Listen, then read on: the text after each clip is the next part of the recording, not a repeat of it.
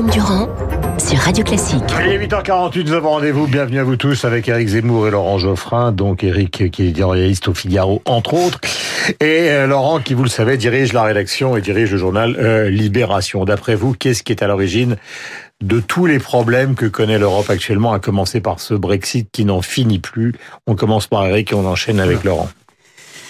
Écoutez, je pense, mais bon, je, je pense que il y a un conflit entre euh, des peuples qui veulent rester des nations, qui veulent garder une certaine indépendance, une certaine souveraineté, même si euh, je vois bien euh, les efforts de certains pour récupérer le mot souveraineté, on en parlera sans doute, c'est assez intéressant, et une machine bruxelloise qui est une espèce d'État sans nation, euh, à qui des, des gouvernements euh, ont délégué de plus en plus de compétences et qui en plus euh, le fait fonctionner plutôt mal. Et il y a ce, ce conflit entre euh, une machine bureaucratique hmm. et oligarchique et des, des, des nations qui essayent de sauvegarder leur identité. Hmm. Alors euh, le conflit est inexorable et il, il, il, il, se tend, il se tend, il se hmm. tend et il de, et, et c'est pas étonnant si ce sont les Anglais qui ont tiré les premiers parce que d'abord les Anglais étaient le moins euh, embarqués dans la dans la machine euh, bruxelloise et en plus et on se souvient des propos de Michel Rocard. Non, surtout je pense, moi je vais vous dire, je pense j'ai une lecture historique. Je pense que les Anglais ont les seuls à ne pas avoir perdu de guerre depuis très longtemps au XXe siècle et ils ont gardé la fierté nationale que les autres ont perdue au fur et à mesure de leur défaite. Hmm. Réponse de Laurent. Euh, ce, ce, processus du Brexit démontre l'absurdité des thèses souverainistes, notamment celle de Zemmour, euh, dans la mesure où, euh, au bout du compte, soit c'est un, un, une sortie sans aucune négociation qui va créer un désordre de quelques années, ils s'en sortiront toujours. Hein. Ils ont résisté aux nazis, ils peuvent résister.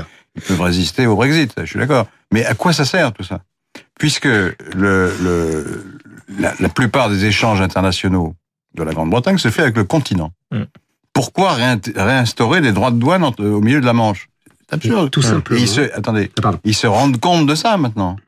et la majorité et la majorité de la classe politique et probablement du, des Britanniques se disent bon, il va peut-être mieux quand même rester dans l'union douanière, quitte à sortir des institutions européennes, comme on, comme on l'a décidé. Je, dis simplement un point parce qu'il y a des gens qui n'ont peut-être pas euh, le souvenir précis, c'est qu'il y a plus de deux ans, quand Cameron a fait ce référendum, il a fait un référendum qui était à visée de politique interne qu'il considérait comme totalement banal. Sur ce, les Brexiteurs se sont revés là-dessus, comme Boris Johnson. Et personne n'a anticipé ce qu'allait se passer. Et en fait, on a abouti à une catastrophe qui n'était même pas envisagée par les deux camps au départ. Je, termine juste. Il y a hmm. trois positions. En fait, il y en a pas deux. C'est ça le problème des référendums. C'est oui ou non. Il y a trois positions. Il y a le hard Brexit, donc on sort sans négociation, sec, mhm. quitte à en, subir les conséquences. C'est ce que demande la droite du Parti conservateur essentiellement. Et il y a une position où on dit bon, on sort, mais euh, on reste dans l'union douanière. Enfin, on garde des, échanges étroits. Mhm. Et il y a une troisième position qui dit mais non, il faut pas sortir, on reste. Mhm. Et, et, ces trois-là n'arrivent pas à se mettre, n'arrivent jamais à se mettre d'accord. Ce qui fait que ça fait trois ans que ça dure. D'abord, euh, Laurent Geoffrin devrait être content euh, de ce qui se passe en Angleterre parce que euh, le, le, la vie, lui qui ne cesse d'écrire sur les joies euh, de la vie parlementaire, de, du parlementarisme représentatif, etc. Euh, là, on a vraiment ce que c'est que le Parlement. Enfin, euh, oui, le Parlement, parfois, c'est aussi le désordre. ça vous a pas échappé. Le micro, parce que si vous vous tournez vers euh, mais parce que je suis poli, moi, quand je parle à quelqu'un, je, je regarde. donc, mais de plus sérieusement, les Anglais n'ont pas, et c'est assez paradoxal d'ailleurs pour euh, cette nation de boutiquiers, comme disait Napoléon, euh, les Anglais n'ont pas voté pour les... grandiose. Absolument. C'est pour ça que j'allais dire, ils n'ont pas voté pour l'économie. Ils ont voté pour l'identité, l'immigration et la souveraineté judiciaire. l'identité et la, non pas par l'Europe, par, par l'immigration. Ils ont voté contre l'immigration. Ils ont voté contre l'immigration oui. moldave. Non, non, non, non, non, pas seulement, pas seulement. Ils ont voté contre l'immigration. Ça, c'est ce que veut faire croire. Vous n'avez pas suivi. J'ai très bien suivi. Seulement, moi, je ne lis pas que les médias français qui sont partiaux et qui racontent ce qu'ils veulent raconter idéologiquement. J'essaye de lire autre chose. Et, et, en l'occurrence, en, en l'occurrence, en l'occurrence, comme d'habitude, les médias français ont parlé d'immigration européenne et c'est faux. Les Anglais se révoltaient aussi contre l'immigration pakistanaise, contre les Ils migrations. avaient tout loisir de, de, de juguler dans non, l'Europe. parce que Si, non, pas mais du si. tout, parce que le oui. Et ils sont pas dans Schengen. Oui, ils sont pas dans Deuxièmement, il y a Schengen. une clause qui Oui, permet de fermer la frontière. Justement, ce que la France parce vient que de faire d'ailleurs. ce ce que vous ne voulez pas comprendre, c'est que l'Europe est devenue le symbole, est devenu le symbole de la mondialisation. Mhm. Et les gens, les gens en Angleterre comme ailleurs rejettent Mais les l'Europe gens du parce que c'est Brexit hard, ils veulent mondialisation peux- encore plus je peux- étroite. Je peux pas, ça dépend lesquels. Ah bah, ça dépend Ça lesquels. dépend lesquels. On connaît Et, et je parle, Mais- moi, je parle pas des. et ils ont voté aussi contre la, le- la souveraineté judiciaire. Ils en ont assez. Les Anglais euh, sont euh, euh, des, des républicains avec une monarchie, si j'ose dire. C'est-à-dire qu'ils en ont assez de voir les juges étrangers, en l'occurrence européens, les gouverner.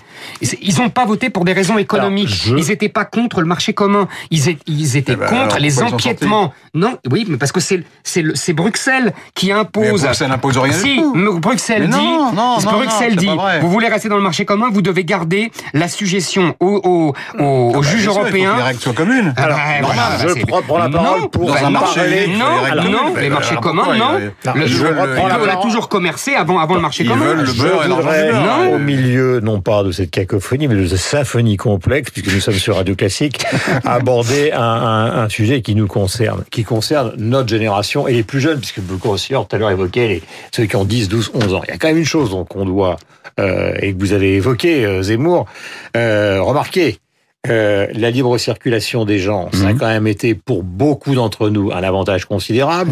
L'euro a hérité, a évité quand même de très nombreuses dévaluations. Et ça aurait pu être le Et cas pendant la crise des Gilets jaunes. J'ai pas terminé. Ouais. Et euh, vous le disiez vous-même, Eric, euh, notre génération, notre génération, Mhm. hein, et beaucoup de gens qui m'écoutent, zéro guerre. Zéro guerre, c'était la base. Non mais c'était la base de l'utopie.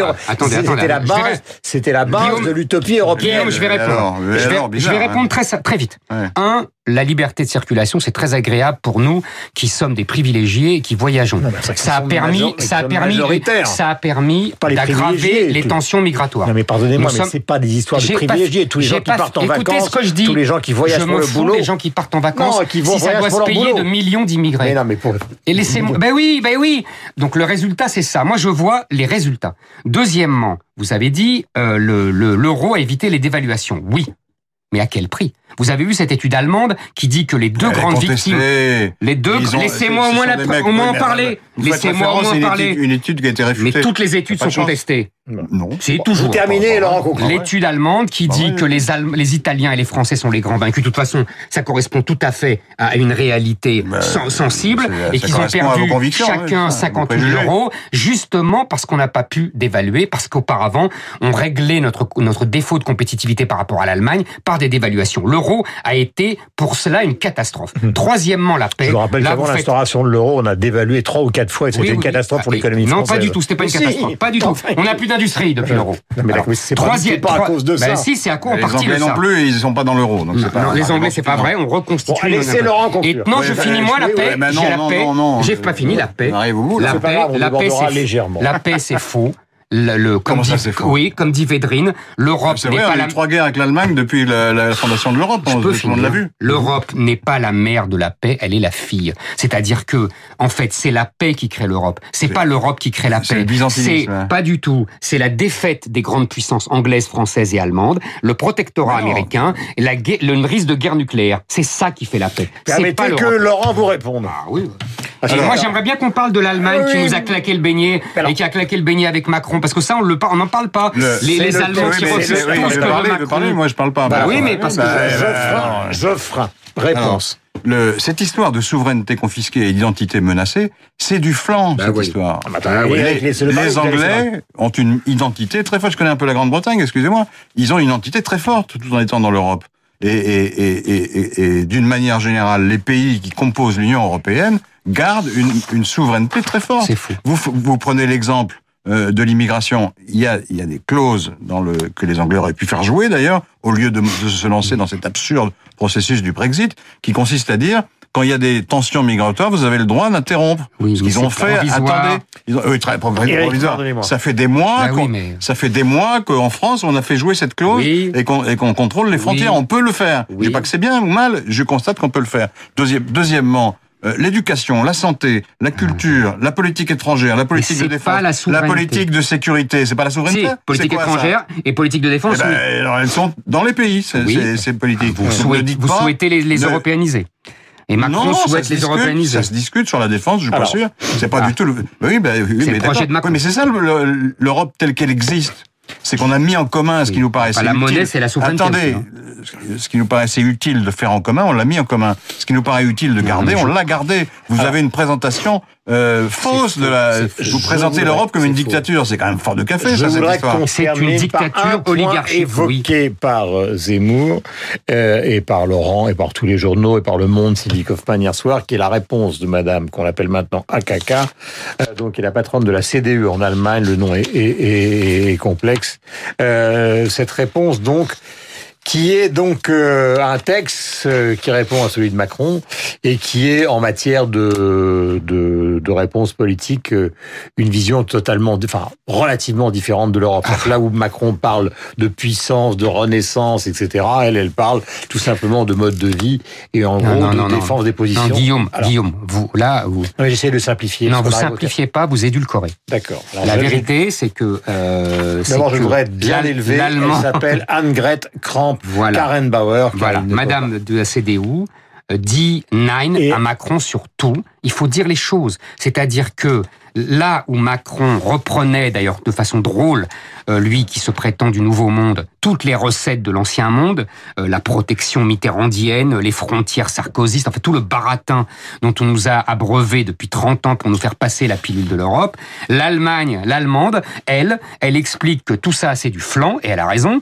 et que les Allemands n'accepteront jamais le budget commun euh, et le... Mais il y a le- déjà un budget commun. Et la mutualisation oui, des pour, dettes. pour 3 francs, d'accord. Pour- ouais, pour ouais. 2%. Ouais, ouais, d'accord. Oui, bah, Ça- et ça bien que c'est pas du tout ce Mais que non, mais c'est pas du Mais tout. Ça prouve bien que c'est Elle pas dit- du tout ce elle que dit vous qu'elle ne- Ils ont un tout petit n'accepte- budget. Donc, Elle- euh, elle dit qu'elle n'accepte- On vient les expliquer que c'est une dictature. Elle dit qu'elle n'accepte, elle dit qu'elle n'accepte pas cette cette communautarisation des dettes. Elle ne veut pas payer pour les autres. En clair, en clair, elle veut les avantages de l'euro sans avoir les, les inconvénients de la fédéralisation du budget. C'est tout le les problème des partisans Alors, de les l'euro. textes sont C'est disponibles parce sur que- Internet. Je voudrais que Laurent conclue sur cette affaire-là. C'est parce parce que la présentation que vous faites de l'Union est fausse. Bah.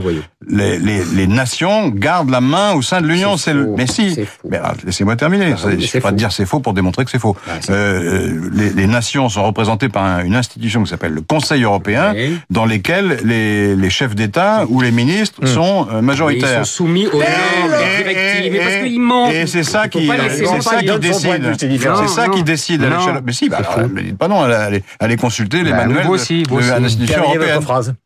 Et, et donc la- la- la- l'Europe actuelle est, est une Et le confédération entre la France et l'Allemagne ben, Il y a toujours des conflits en Non, Europe. non, non, des non. Là, il y a deux visions Bon, radicalement Eh opposées. ben, alors, c'est- moi, je défends l'Europe telle qu'elle est aujourd'hui. Le projet, on peut en discuter. Je vous remercie tous qu'elle les deux. Tout à l'heure, j'évoquais Michael Caine, ce grand acteur britannique. J'essaye de ramener tout d'un coup une sorte de calme. 85 ans aujourd'hui. Et alors, le chef-d'œuvre absolu. Non, non, mais le, le chef-d'œuvre absolu pour moi de Michael Caine, c'est le ligné de Mankiewicz avec euh, Laurence Olivier que vous avez peut-être revu, Oh bien sûr. qui est un chef-d'œuvre total entre un amant qui va voir donc euh, euh, un aristocrate, une sorte d'aristocrate britannique euh, sans qu'il sache exactement que celui-ci est en train de lui organiser dans sa propriété un piège monstrueux. Il est 9h01 minute.